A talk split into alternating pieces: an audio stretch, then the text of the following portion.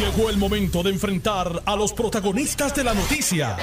Esto es el podcast de En Caliente con Carmen Jovet. Muy buenas tardes, bienvenidos a En Caliente con la Jovet. Yo soy Jerry Rodríguez y estoy en esa tarea y en esa grande responsabilidad de cubrir a la amiga y compañera Carmen Jovet en este espacio.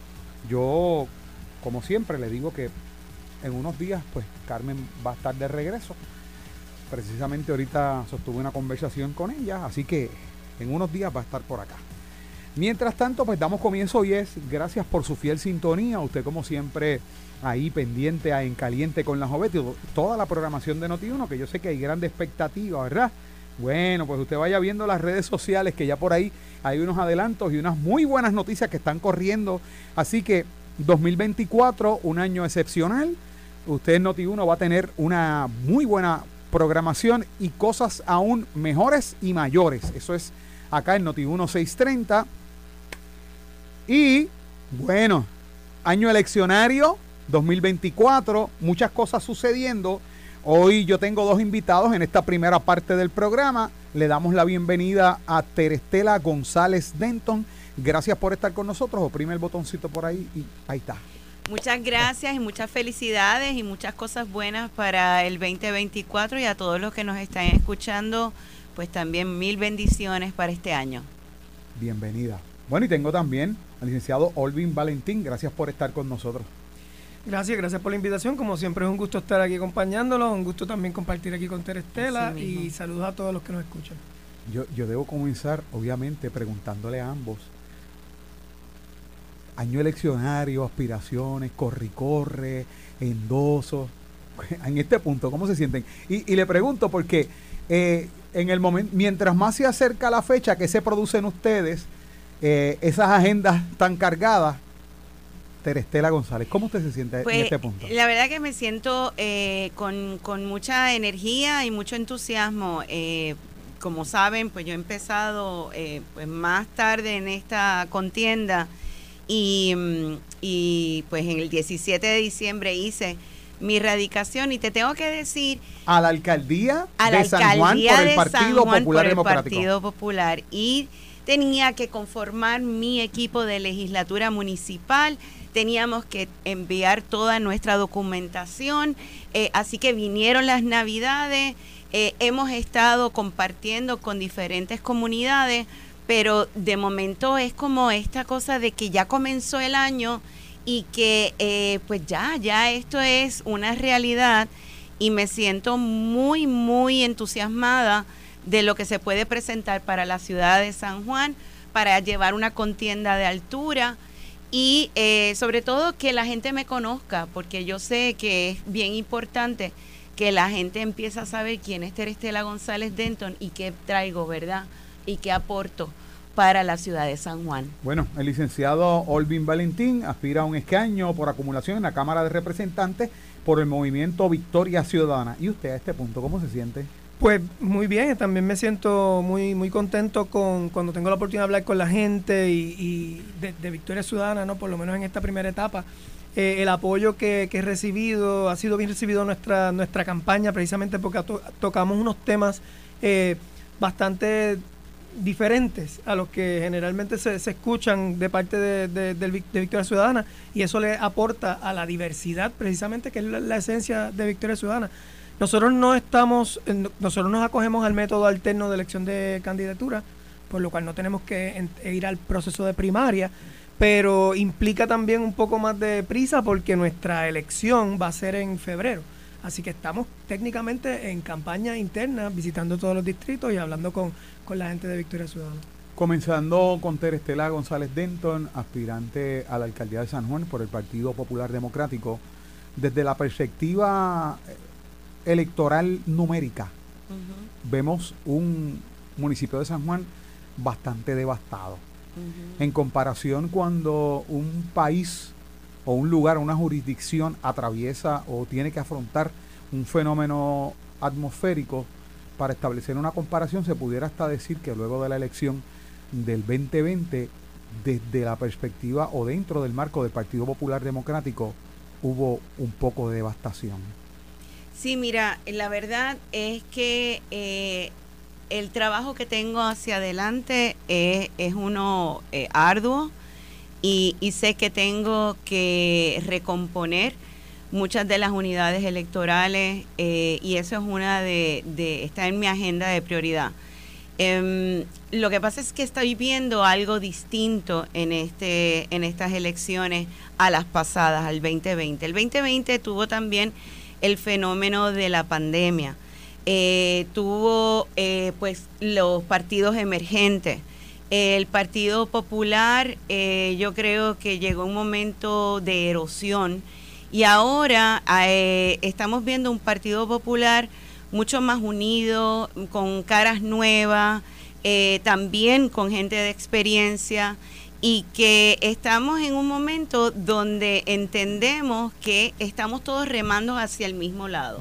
Así que eh, yo creo que este momento y con la energía que hay, y con yo ahora mismo con mi legislatura municipal y con el equipo de San Juan de Senado y Cámara de Representantes, que no hay primarias tampoco en San Juan, podemos trabajar más de la mano y poder empezar a recomponer esas unidades electorales. Así que tengo, sé que el trabajo es fuerte, no lo, no lo puedo negar, eh, pero no es imposible.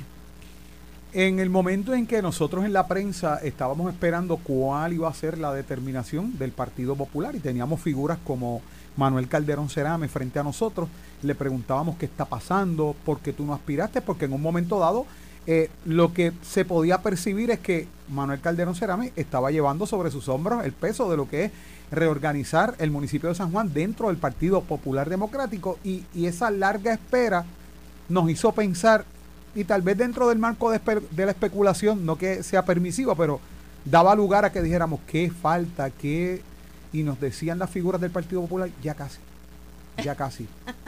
¿Hay algo que se pueda mencionar que la convenció a aspirar o que la detenía si era precisamente esa ardua labor que usted veía la que la detenía en tomar la decisión? No, mira, eh, en el momento que comienzo a evaluar, ¿verdad? Esta oportunidad, que es algo, es un, siempre he hablado que, que el tema de la alcaldía de San Juan siempre ha estado en mi corazón porque yo trabajé en la alcaldía de San Juan cuando Sila Calderón fue alcaldesa. Eh, en los últimos años estuve en la academia, pero sabía que yo sentía que había un proyecto de vida para mí y llegó este proyecto de vida. Sí tenía que ser responsable en mi análisis de lo que podía conllevar esto, precisamente haciendo el análisis con las pasadas elecciones, dónde estábamos en tiempo y espacio dentro del partido, quiénes eran esas caras, eh, y también eh, en ese tema, pues hablar con, nuestros líderes y con mi familia. O sea, mi familia fue los primeros, eh, mi esposo y mi hija. Y les tengo que decir que me dijeron inmediatamente, no te quedes con lo que puede, podía ser. O sea, ese what if en inglés, no te quedes con eso. Em, así que ahí fue que tomo yo mi decisión pero sí tenía que ponderarla, tenía que ser responsable. Y una vez que tomé la decisión, ya sabía, ¿verdad? Mi agenda, mi plan, eh, la composición de equipo, eh, cuáles iban a ser, empezar a trabajar mi plataforma de gobierno. Em, y así que, eh, pues en eso, en, en, estos momentos es que estoy. Hay una pregunta que tal vez no debe ser fácil contestarla, pero tengo que formularla, ¿verdad? ¿dónde está el mayor reto? ¿Enfrentar al Partido Nuevo Progresista o reconstruir lo que quedó del Partido Popular Democrático en el municipio de San Juan? Mira, es un trabajo de, de varias vías, de varias vías. Yo no subestimo a, ¿verdad?, en la contienda electoral a nadie. Yo creo que tanto el incumbente como el líder del movimiento Victoria Ciudadana son personas que han conocidas, son personas que han estado en esta esfera eh, más tiempo que yo. Eh, y yo me tengo que dar a conocer. Así que yo sé que tengo esa, esa, ese elemento que tengo que trabajar para que eh, yo pueda estar en esta contienda de tú a tú con, con, con ellos. Em, pero te tengo que decir, en estos momentos dentro del Partido Popular, el Partido Popular yo lo siento fortalecido, lo siento que está enfocado y, y esa recomposición de espacio y lugar se está dando, se está dando mientras ahora mismo estamos hablando. El tener a toda nuestra plancha de esos líderes en cada uno de los precintos eh, me da a mí la seguridad que vamos a trabajar cada uno de esos precintos y cada una de esas unidades electorales y tener nuestros funcionarios. En el término de, de, lo que nosotros queremos presentar, mira, es, es increíble que, y eso es una de mis decisiones de, de, aceptar esta, de, esta posición y esta candidatura, es que siento que estamos como muy conformistas, nos conformamos con lo que nos den. Y esto es a nivel no solamente San Juan, sino a nivel isla. O sea, nos hemos estado conformando con tan poco y San Juan como ciudad capital merece muchísimo más. Merecemos tener un, plan de visión de ciudad. Y yo estoy hablando de que la, rueda ya está inventada y hay mucho este, mejores prácticas allá afuera a nivel internacional, pero no tenemos que irnos muy lejos. Tenemos una ciudad como Cagua. O sea, Caguas ha logrado a través de los años, ¿por qué? Porque se desarrolló un plan de ciudad. Así que estamos viendo un, un, desarrollo maravilloso en esa ciudad y por qué nosotros no, San Juan no puede aspirar a eso mismo. Y eso me motivó mucho en esta contienda y traigo la experiencia de buena administradora, porque estuve en la compañía de turismo de Puerto Rico, hice una reingeniería de la agencia, no tuve ningún señalamiento sobre el particular. Eh, pude proyectar a, la isla a nivel internacional con muchos reconocimientos, más tengo el elemento de la academia, la educación y el emprendimiento como pasada directora de una incubadora, la, primera y única incubadora de turismo en Puerto Rico eh, de la Universidad Ana Méndez. Recientemente se ha levantado una polémica en la ciudad capital y esto por el Código de Orden Público o continúa la polémica porque sabemos desde que se estaba eh, visualizando implementarlo, la implementación pues ha generado polémica. Recientemente, hace unos días, eh, un grupo de comerciantes ha levantado ¿verdad? objeción y han presentado eh, la situación de que ellos alegan que han perdido el 50% de sus ventas ante la implementación de este código eh, de orden público. El alcalde obviamente salió al paso y presentó números y dijo que no era lo correcto.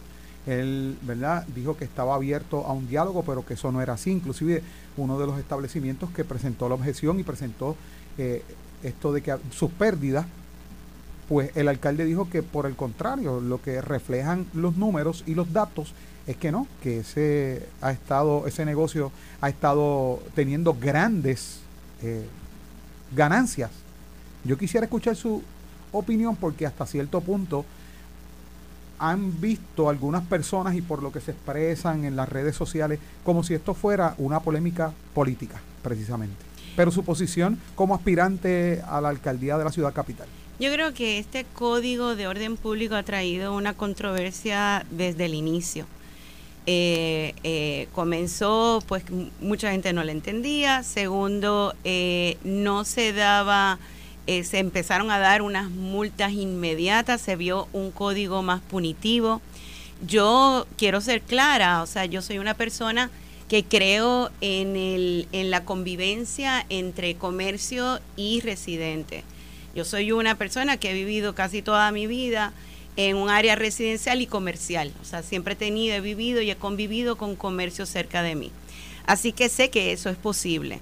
Em, y creo que el código es un código que sí se debe revisar y escuché también al alcalde mencionar que él está esperando a que se cumplan un término para que se dé esa revisión y que hay un comité y que se van a dar unos hallazgos y eso es importante que sepamos, ¿verdad?, cuáles son esos hallazgos de la finalidad del Código de Orden Público, pero lo que sí hemos visto es que los comercios, y no solamente en una zona, sino alrededor de San Juan, en los principales centros turísticos, como el comerciante está mencionando de que ahora está viendo patrullaje, pero no es patrullaje para, para prevenir el crimen o los delitos, sino para estar vigilándolos a ellos a ver si están vendiendo fuera de la hora. Así que eh, hemos visto un despliegue de efectivos pa, eh, en, un, en un sentido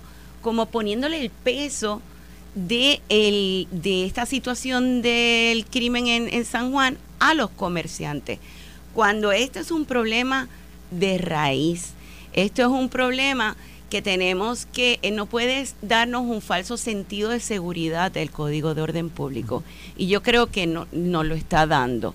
Así que yo creo en la revisión del mismo, yo creo que San Juan tiene que ser como municipio un gran facilitador, que yo sé que Olvin también eh, eh, está de acuerdo con esto, de que tiene que ser un facilitador eh, para el desarrollo económico. Así que si estás viendo un comercio que se está quejando y, se, y está reclamando que tiene un código represivo, pero a su vez también vemos que internacionalmente nos estamos viendo como la ciudad más peligrosa criminalmente a nivel de delito, más también nos estamos viendo como una ciudad difícil para hacer negocios. Así que esto le abona a un sector que está creando empleos, que está creando desarrollo económico, que está creando una cadena de valor alrededor de los espacios donde ellos están localizados. En un momento, uno de los cuestionamientos que surgió es, obviamente, antes del Código de Orden Público en San Juan, ¿se cerraban los negocios a qué hora? Sí, como la, la una o dos, no, cuatro de la mañana. Cuatro de la mañana. Y lo que pasa es que el cuestionamiento iba en dirección, o sea, si se va a cerrar a las dos, según el Código de Orden Público, quiere decir que en esa hora o dos ellos estaban perdiendo el 50% y algunas personas establecían un cuestionamiento y, y, yo me lo pregunto, entonces, ¿cómo tú sobrevivías las otras horas? O sea, con, con el 50% como que no iba a haber solvencia en el negocio. O sea, y eso tal vez es lo que preocupó. Ahora, más allá de eso, ¿verdad? Eh, y en la segunda parte de esta hora vamos a tener a Olvin Valentín para discutir también unos temas, pero hay algo que me llama mucho la atención y quiero compaginar una cosa con la otra. Ayer el profesor Carlos Severino lo teníamos y es experto en política internacional tratando el tema de este atentado, estas muertes en el canal de televisión de Ecuador toda esta violencia. Y a mí me llamó mucho la atención que el profesor Carlos Severino, cuando le pedí algunas recomendaciones para el gobierno para tratar este problema de la violencia y todos estos problemas que se dan, él hizo una sugerencia en términos de que según hay un comité para tratar el calentamiento global, que es un problema real y que estamos viviendo grandes estragos por esto, que también debe haber un comité que trabaje a 10 años para trabajar con esto de la violencia no interagencial, multisectorial, más bien fue lo que él dijo, de acuerdo. y 10 años para que no sea afectado, no que todos los políticos actúan así, Por pero la la, gran, la gran mayoría hemos visto Sí. que cuando pasan los cuatro años, si cambia de administración, lo que hizo la administración anterior lo vamos a cambiar o simplemente hablando eh, coloquialmente le damos delete, lo cancelamos porque era del político tal y para que no se vea afectado. ¿Cómo trabajamos con esto en la ciudad capital si tenemos la visión como esa de que si en el caso, siendo directo, en el caso del alcalde Miguel Romero fue el que lo impuso, o en el caso de él mismo, como yo entré, quien estaba era Carmen Yulín, es del Partido Popular, yo entro, esto hay que cambiarlo.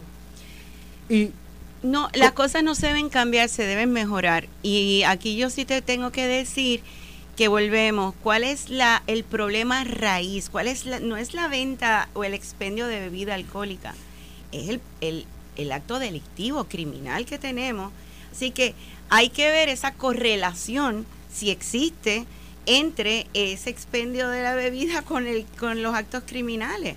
También hay que ver las estadísticas y hay que ver siempre los números que sean reales, que sean fehacientes. Pero lo que dice el profesor Severino tiene mucha razón. Y una de las cosas que yo voy a estar proponiendo, yo le he llamado una plataforma viva. ¿Por qué? Las propuestas que yo quiero traer son propuestas que están atadas a organizaciones actuales. Después de la, del huracán María, nos hemos dado cuenta que las organizaciones sin fines de lucro, las organizaciones no, gubernamentales, son las que han dado la cara y han hecho un trabajo maravilloso para levantar el país. Y en San Juan también. Así que si uno trabaja proyectos de desarrollo económico, de infraestructura, de seguridad, de educación, de salud, atado a estas organizaciones, le llamo vivo porque va a vivir si yo, o sea, si, si uno no saliera al final de estos favorecidos que tienen vida propia.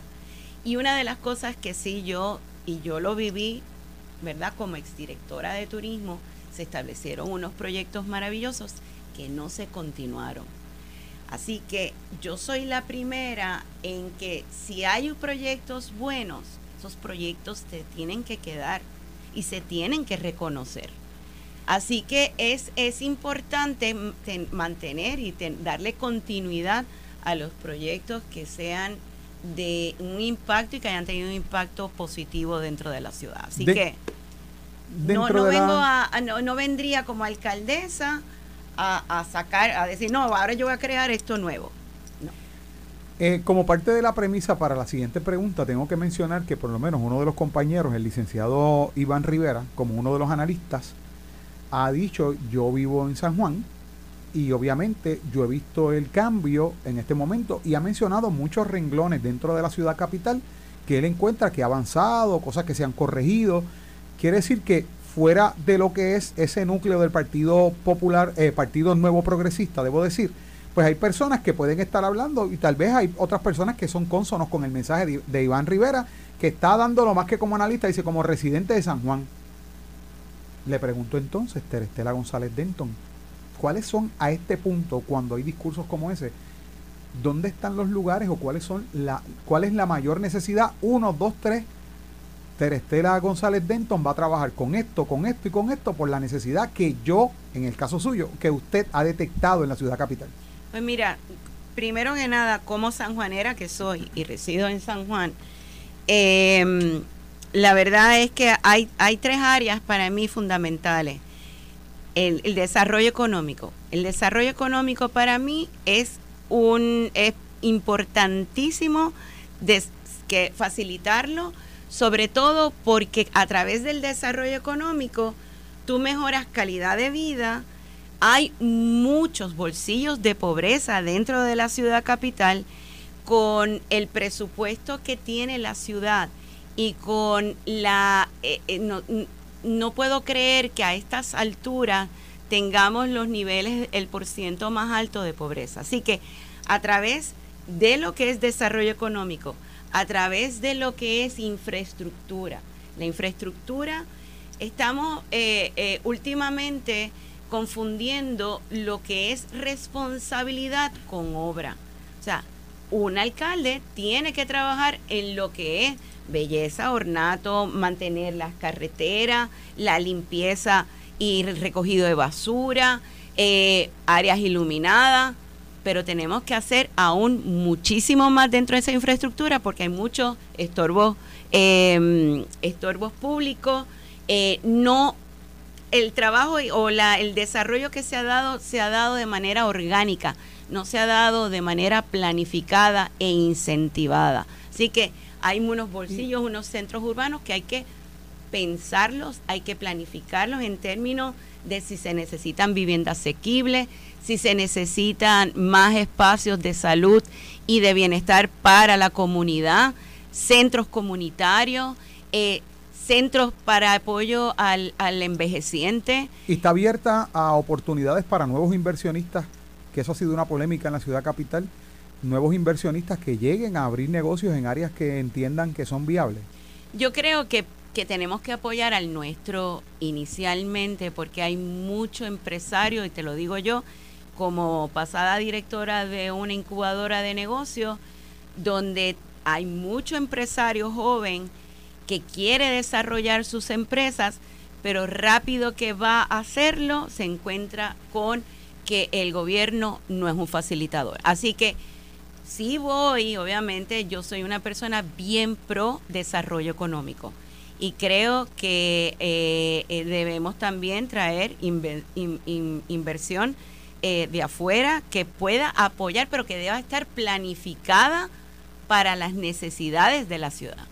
Bueno, dejamos esta invitación abierta. Un placer haber conversado con usted, Terestela González Denton. Gracias por estar aquí. Gracias y quiero aprovechar darle un saludo y enviarle un saludo bien afectuoso a Carmen Jovet, a quien tengo mucho aprecio y mucha admiración.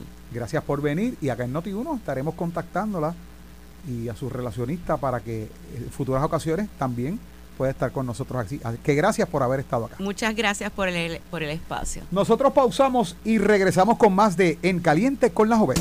Estás escuchando el podcast de En Caliente con Carmen Jovet de Noti1630. Bueno, gracias por su fiel sintonía y continuamos aquí en Caliente con la Joven. Soy Jerry Rodríguez y está con nosotros, ya usted lo sabía porque estuvo aquí esperando esa primera parte. el licenciado Olvin Valentín, ex comisionado electoral del Movimiento Victoria Ciudadana y ahora aspirante a un escaño por acumulación en la Cámara de Representantes por Movimiento Victoria Ciudadana. Olvin, gracias por estar con nosotros, licenciado. No, como, como siempre, un, un gusto. Y saludos nuevamente a los que nos están escuchando. Eh, bueno, hay un panorama muy bueno. Yo sé que en el caso de ustedes tienen el método alterno en Movimiento Victoria Ciudadana y también creo que Proyecto Dignidad. eh, también creo que tienen eh, se acogieron al método alterno. Sí. Quiere decir que ustedes, en el caso de ustedes, ustedes eligen los candidatos en febrero. Nosotros, Digo, eh, esa contienda que le llamamos acá primarista. sí, el, el código electoral te establece que se tiene que realizar o una primaria o un método alterno. Eh, cada- y los métodos alternos pueden variar dependiendo de cada partido. En el caso, por ejemplo, de Victoria Ciudadana, nosotros lo cogemos como una que todo es de votación directa, o sea, todos los integrantes de Victoria Ciudadana votan por los candidatos y candidatas.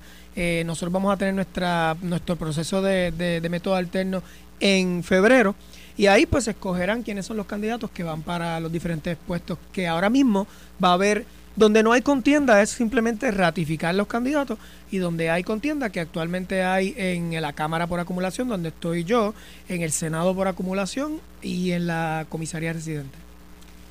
Me imagino que cada día, en el caso suyo, licenciado Olvin Valentín, tiene que preparar las respuestas, no para la prensa, precisamente en la cotidianidad, y le pregunto si es que es así, porque luego del discurso de Fernando Martín, ¿verdad? Un líder del Partido Independentista puertorriqueño que dijo que de tener doble candidato en un debate, entre otras cosas, eso era oportunismo. ¿Qué ustedes le están contestando a eso en el diario Vivir? refiriéndose a esas candidaturas que voy a votar en la gobernación por el candidato del Partido Independentista Puertorriqueño y viceversa. ¿Qué ustedes le contestan? Mira, el- la realidad es que la, la necesidad de tener estas figuras, tanto por parte de Victoria Ciudadana, un candidato a la gobernación, y por parte del PIB, un candidato a la comisaría residente, surge de la obligación que el Código Electoral impone de que hay que llenar esas vacantes para poder tan siquiera, esto no tiene que ver con la franquicia electoral como mucha gente trata de, simplificarlo, es que simplemente la posibilidad de estar en la papeleta, porque existía el riesgo de que si no se radican todas estas candidaturas, ni siquiera podemos estar nadie, ninguno de los candidatos en la papeleta. Eh, así que se trataron todas las vías, las candidaturas coligadas como existían y pues se prohibieron desde el 2011 no se, no se pudo enmendar en la legislatura el- por el código electoral, se fue a la, a la judicatura, el tribunal tampoco dio paso, pues entonces hubo que recurrir a este método. Y lo curioso también es que el propio PPD eh, y el PNP en sus argumentaciones en el tribunal decían que no era necesario autorizar o, volver a traer el- la figura de las candidaturas coaligadas, porque siempre estaba el voto mixto como una posibilidad. Pues entonces ahora estamos aspirando como una met- metodología con voto mixto y como quiera van a haber eh, oposición a eso. Las figuras que, que ¿verdad? Eh, que son como portavocías. En nuestro caso, nosotros identificamos el candidato a la gobernación como un candidato portavoz. Él ha dicho, eh, va a votar por Juan Dalmau porque es parte de los acuerdos de la alianza. Su rol eh, va a ser más de educación en cuanto a la naturaleza de la alianza, cómo se va a constituir esta alianza, cómo se va a votar y también darle visibilidad a la plataforma de Victoria Ciudadana, porque más allá de los escaños que están parte de la alianza, hay un montón de otros candidatos eh, municipales, al legislativo, que no están, que no son necesariamente parte de la alianza y también es importante que se dé visibilidad a la plataforma de Victoria Ciudadana y las propuestas que tiene para el país. ¿Se ha decidido ya internamente cómo van a ser la participación en caso de un debate? No, no se ha, por lo menos no, no se ha discutido eso, eh, pero estoy seguro que eso es, es, uno de los temas que pronto se van a estar trabajando. Apenas se cerraron las candidaturas los otros días y el, y aún está el, proceso de, de, candidaturas, ¿verdad? Trabajándose en la Comisión Estatal de Elecciones, hay muchos detallitos todavía finiquitándose, pero esos son temas que se van a estar discutiendo en el interior del movimiento eh, próximamente. Cuando tomaron la decisión y esta alianza entre, entre ambos partidos, Partido Independentista Puertorriqueño y, y Movimiento Victoria Ciudadana, ustedes estaban visualizando, podían prever que iban a haber este tipo de de complicaciones o polémicas? Sabíamos que iba a ser un reto porque aparte de la, del factor de, la forma de cómo se vota y educar a la gente de cómo eh, buscar el eh, o hacer ese voto mixto que tampoco es tan complicado porque mucha gente vota mixto actualmente eh, pero aparte de eso sabíamos que íbamos a enfrentar mucha oposición particularmente del PNP y el PPD que iban a buscar montones de de excusas de cómo atacar la alianza. De hecho, los abogados de Victoria Ciudadana, eh, a modo jocoso, sí, me estaban diciendo los otros días que tienen un checklist ya de todas las posibilidades de oposición porque saben que, que sí, que el PNP y el PPD van a tener muchos argumentos que van a querer traer. Así que sí, eso era parte, de, sabíamos que esto venía y estamos preparados para enfrentar esos ataques. Teniendo una perspectiva justa, hubiese sido menos complicado poder ambas, ambos partidos ambas colectividades unirse en una sola?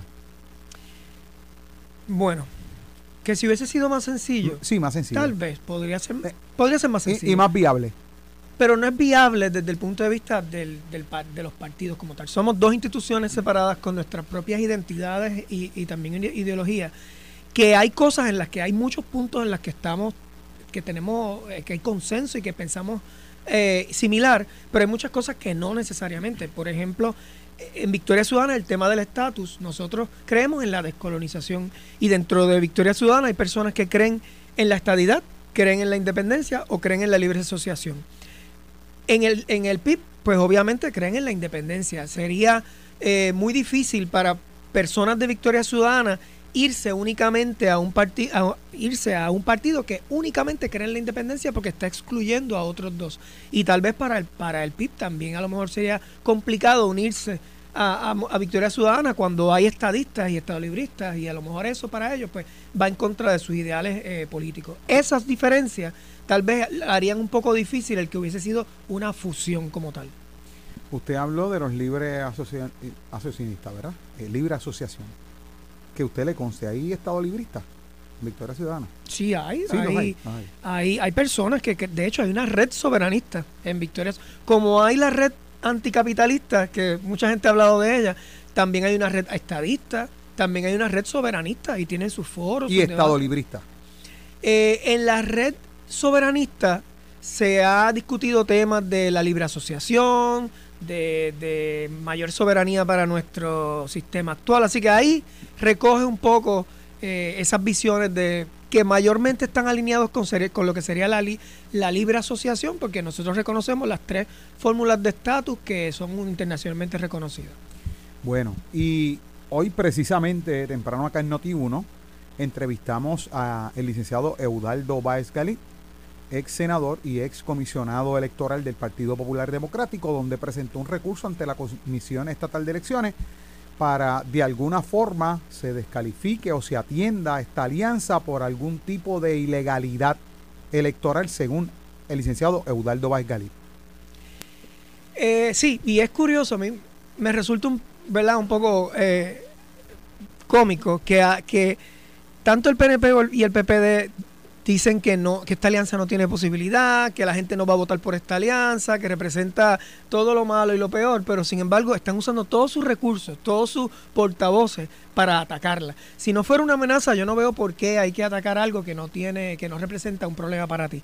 Pero en cuanto a la querella que, que Galip trajo, eh, yo creo que no, es, no son los mismos hechos que él está trayendo. En, el, en el caso que él trae de referencia, eh, era para un, un, escaño legislativo. En este caso, como dije al principio, se han tenido que poner unas candidaturas por obligación del propio código electoral. Y ante el riesgo de incluso no poder ni siquiera eh, competir o estar en las elecciones. Si no se hiciera eso, si se eliminara la posibilidad de que se incluyeran esas candidaturas, simplemente estarían privando al partido de la posibilidad de aspirar en las elecciones y a todos los constituyentes y los electores de Victoria Ciudadana estarían privando de sus derechos electorales de tener representación política. Así que hay una, unos, temas que son un tanto diferentes a los que él trae en su querella, yo creo que no, no va a prevalecer esa querella en la comisión, pero pues ya veremos qué, curso toma. Pero obviamente el presentar esto ante la comisión y como hay tan hay tanta objeción del Partido Popular y del Partido Nuevo Progresista, usted mismo lo ha expresado aquí, que ya eso es evidente, no deja de ser un reto para la presidenta de la Comisión Estatal de Elecciones eh, el tomar una decisión. Claro, eso va a hacer, ella va a tener que tomar, que hacer su, su debido proceso de investigación y de eso hay que llevarlo al pleno también de la comisión, eh, donde obviamente está el PNP y el PPD, pues seguramente van a votar de forma igual. Entonces habría que ver, podemos asumir que Victoria Ciudadana y el PIB van a votar en contra de, de, eso. Habría que ver qué posición toma Proyecto de Unidad y entonces ante la eh, cuando no hay eh, unanimidad, pues le tocaría entonces a la presidenta decidir y hay que ver que, cómo, que, cómo ella aplica los hechos de aquel caso que está trayendo Baez Galip versus los hechos de este caso que son distintos y cómo entonces se aplicaría la normativa vigente electoral que también es diferente en los dos casos. Yo creo que las circunstancias de este caso, por lo menos las circunstancias de, actuales, eh, no, no responden o no son los mismos no atiende la misma problemática que de aquel caso de, Ramírez. Eh, en, actualmente es la única forma viable para poder participar de la elección, que es contrario a lo que pasó en aquel caso. Así que habría que ver porque entonces la jueza, la, presidenta Padilla tendría eh, una decisión que sacaría de carrera dos partidos políticos totalmente o, un partido político totalmente de las elecciones eso sería una carga muy fuerte para, una persona, así que veremos cómo, cómo ella lo va a tomar. Bueno, pero eh, existe la ley de probabilidades, pero también yo he escuchado gente que dice todo puede suceder. Ante un panorama como ese, precisamente en año eleccionario, en el mes de enero, como mucho que sea mediados de enero, que surja una, una, determinación final y se saque de carrera el Partido Independentista puertorriqueño en términos de la alianza, ¿verdad? y el movimiento Victoria Ciudadana, un posible panorama como ese dentro de sus aspiraciones personales políticas? Definitivamente, pues eh, sería, bueno, realmente sería prematuro tratar de contestar eso porque no sabríamos qué desenlace o qué efecto tenga, si es el caso que se invalidaran estas candidaturas, qué efecto tendría en el resto de las candidaturas, en, el, en, el en los respectivos partidos. Pero eh, yo realmente no creo que ese sea el caso que se vaya a descalificar, incluso aunque como bien indicas estamos en enero, estamos ahora en periodo electoral, eso ciertamente eh, complica un poco el proceso de seguir las campañas de cada una de, las candidaturas. Pero igual no, no olvidemos que en el 2020 tuvimos una, una controversia legal también por unas candidaturas que se querían impugnar 29 candidaturas y los primeros meses del año estuvieron eh, marcados por mucha contienda eh, y conflictos en los tribunales y al final prevalecimos y la, y la, campaña pues transcurrió luego con normalidad. Así que continuará su caso, su curso en la comisión y si es necesario también iremos a los tribunales y los abogados de Victoria pero, pues Pero le pregunto, ¿eso sería otra vía de cómo el movimiento Victoria Ciudadana perdería su franquicia? Toda vez que me imagino que el Partido Independentista puertorriqueño pueda tener las radicaciones necesarias para mantenerse como franquicia. Aquí quien se vería en peligro sería la franquicia del Movimiento Victoria Ciudadana ante una un escenario, un posible escenario como el que estamos planteando, que ya usted estableció que es muy prematuro y que usted ya dice y ha ratificado que eso no va a suceder, pero ante eso, la, eh, eh, la franquicia que se vería afectada en esta alianza sería entonces Movimiento Victoria Ciudadana. Podría, bueno, yo entiendo que se verían afectar. No, eh, no recuerdo los detalles de, la, de, su querella. No sé si es únicamente a un partido o a ambos, pero ambos partidos. A la alianza. Pues, ambos partidos tenemos, hemos designado candidaturas como portavocía, porque igual el PIB tiene la comisaría residente, aunque han dicho que van a apoyar la candidatura de, de Victoria Ciudadana. Así que ambos estaríamos en la misma posición.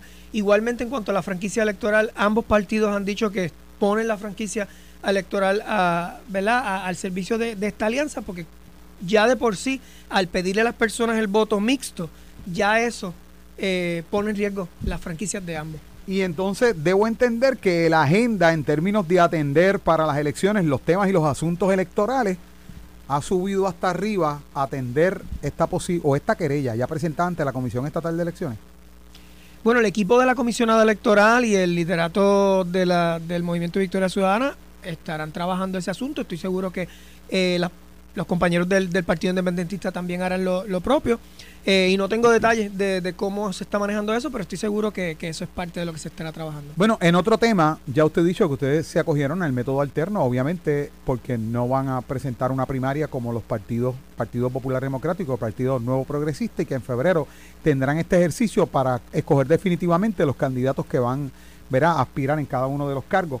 Pero desde la perspectiva de ustedes, cuando se habla de un, de un número récord de aspirantes de forma independiente, esa ecuación posiblemente altera lo que son las proyecciones en términos numéricos de cada partido, Movimiento Victoria Ciudadana, incluyendo Proyecto Dignidad.